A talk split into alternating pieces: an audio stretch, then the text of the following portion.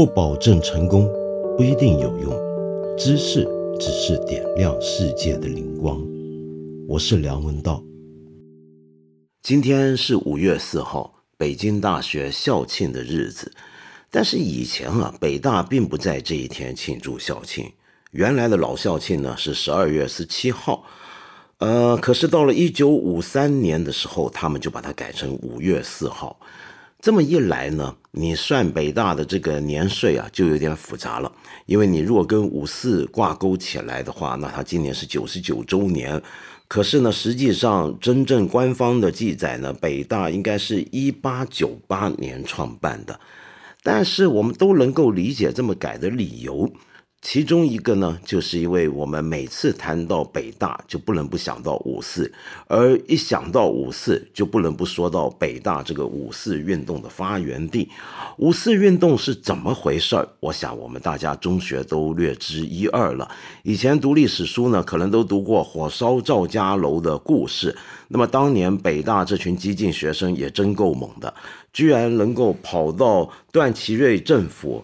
啊，他手下的人马呢，要去抓当年的交通总长，也就是交通部长曹汝霖，然后后来还揪出了当时驻日本的公使，也就今天等于是驻日大使张忠祥，抓出来抽他一顿。那么当时他们喊的口号呢，叫做“外争国权，内惩国贼”。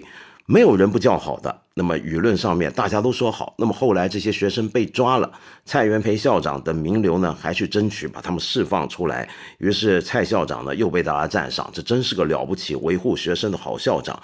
可是呢，当时却偏偏有这么一位二十六岁的年轻的北大讲师呢，跟其他人不太一样。他在报纸上面写了这么一篇文章，他谈到这件事情，他怎么说呢？他这么讲。我的意思很平常，我愿意学生事件交付法庭处理，愿意检厅提出公诉，审厅去审理判罪，学生去遵判服罪。检厅如果因为人多检查的不清楚，不好办理，我们尽可一一自首，就是情愿牺牲。若不如此，我们所失更大。在道理上讲呢，打伤人是现行犯，无可悔的。纵然曹张罪大恶极，在罪名未成立的时候，他们仍然有他们的自由。我们呢，纵然是爱国的行为，也不能侵犯他，加暴行于他；纵然是国民公众的举动，也不能横行，不管不顾，绝不能说我们所做的都对。就算犯法都可以使的。事实上讲啊，试问这几年来哪一件不是借着国民意识四个大字不受法律的制裁，才闹到今天这个地步？最好我们到检厅自首，判什么罪情愿领受，那才真是无上荣誉。这好榜样可以永远纪念的。说这番话的人，就是当年已经非常有名气的年轻哲学家，只有中学学历，自学印度哲学，却被北大校长蔡元培延请到北大担任东方哲学讲师的梁漱溟。梁漱溟这个人啊。是个很奇特的一个人，呃，好像总是跟他所处的那个时代有点格格不入。你比如说，我们今天想到五四，总会带上一层玫瑰色的幻想。呃，我们年轻人可能有时会梦想，要是让我生到那个时代，我会做什么呢？我会不会也去组织社团、办小报、办刊物，然后鼓吹各种的爱国行动、启蒙运动呢？那么当时也有很多人是反对五四的那种西化倾向，他们就走相反的路线，非常非常的保守顽固。但是梁漱溟呢，两边都不是，他好像就是他一个人在走一条他自己的道路似的，而这条路有的时候真的是会把他走到一个孤身一人。甚至四面险境的地步。你比如说，有这么一位美国的汉学家艾凯，他有这么一本书，还自己把它翻译成中文，叫做《最后的儒家：梁漱溟与中国现代化的两难》，这是部名著了。那么这部名著的开头呢，就很先声夺人的讲述了一桩发生在一九五三年九月的事件，事发地点在北京怀仁堂，当时呢。毛主席突然夺去发言者的麦克风，对着这个人呢发出了一连串声色俱厉的痛骂，骂他：“我看你满身臭气。”这个人是谁呢？挨骂的是谁呢？他就是我们今天在讲的梁漱溟。当时梁漱溟起来，在没有人敢顶撞毛泽东的情况下，他居然质疑中国要走的经济政策跟社会政策，认为是忽略了农民的权益。那么毛泽东跟他当然对于农民问题、中国社会经济走向有许多不一样的看法。嗯，只不过当时只有梁漱溟这种人呢是有胆站起来公开发言反对，然后当时呢被梁漱溟的反对者们台下一群人轰他，然后呢毛泽东也打断他的说话，但是他仍然要求要继续发言，把事情解释清楚。毛泽东说好，就多给你十分钟。他居然还跟毛泽东说十分钟不够，我起码得二十分钟才能把话说清楚，是吧？就是这样的一个人啊。居然后来好几次运动里面不算受到太大的损伤，理由之一其实是因为他跟毛泽东有私人的交情，所以他一路都还算是受到照顾。尽管抄家也是得抄的，老婆挨打也是得挨的，但是也算是这样了。不过呢，我们要了解，就算他跟毛泽东交情再好，在那个年代要做到像他这样子还是很难的。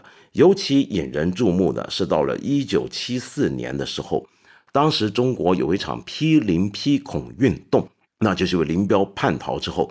呃，江青等四人帮发起这个运动，要批判林彪，说林彪犯了什么错误呢？原来他走的是个孔子的路线，而孔子又错在哪呢？其中一个罪名就是当年他维护奴隶制。那么同时，这个批林批孔运动还要骂周公，这个周公其实是暗指周恩来。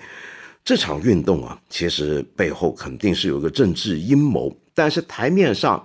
总是借着批判孔子来进行，因此就要批判一些当年还在维护孔子、以研究儒家哲学闻名的一些人。那里头，其中最重要的一个就是梁漱溟。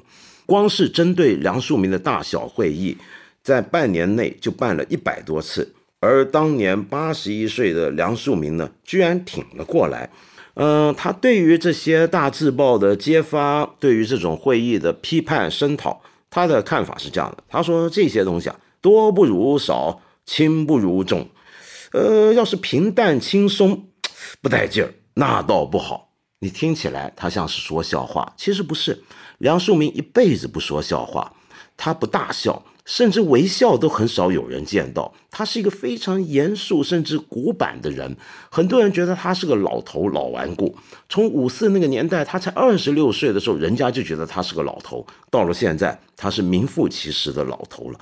可是这样的一个老头，面对这样的一些冲击的时候，他的表态是怎么样？我们再来看看当年他的一些的笔记，他的日记啊，被他的儿子后来整理再发挥。梁培树先生把它做成这样一本书，叫《中国最后一个大假如》，里面就记录了一些当时梁漱溟在这些批判会里面的一些对答。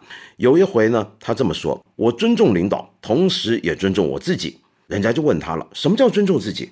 他就说：“那就是尊重自己的人格。”人家又问了：“人格何所指？”他说：“表里如一，光明磊落，就是有人格；反之，口是心非，就没有人格。”那么后来，人家又在问他：“你整个批判都结束了，你中间默不作声，除了写了一篇文章，叫做《今天我们应当如何评价孔子，来替孔子辩护》之外，你好像没有什么反省。你最后得有个感想。那个年代接受这种批判大会，最后的感想，那当然都是要向人民认错。没想到他是说一句话。三军可夺帅也，匹夫不可夺志。全场愕然，跟着沉默了一会之后，就轰然大骂。接下来要他解释，他说：“我认为孔子本身不是宗教，也不要人信仰他。他只要人相信自己的理性。我只是相信自己的理性，而不轻易去相信别的什么。